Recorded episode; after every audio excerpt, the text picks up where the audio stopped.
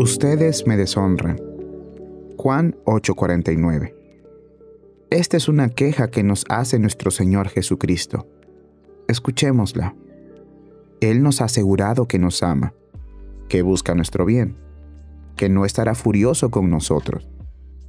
Nosotros lo deshonramos con nuestra ansiedad ante las pruebas y los problemas, con nuestras quejas cuando no todo es como deseamos con nuestra impaciencia para ser librados del dolor, con nuestra incredulidad en relación con sus promesas y su providencia, con nuestra ingratitud por las muchas bendiciones que recibimos, empleando sus favores en beneficio de Satanás, poniendo límites a su poder o su bondad, ignorando nuestros deberes por falta de amor o fervor, confiando en nuestros esfuerzos en vez de confiar en la gracia y poniendo nuestra mirada en otras personas en vez de ponerla siempre solo en Él para todas las cosas.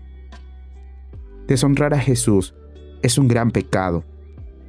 Produce desidia, oscuridad y miseria.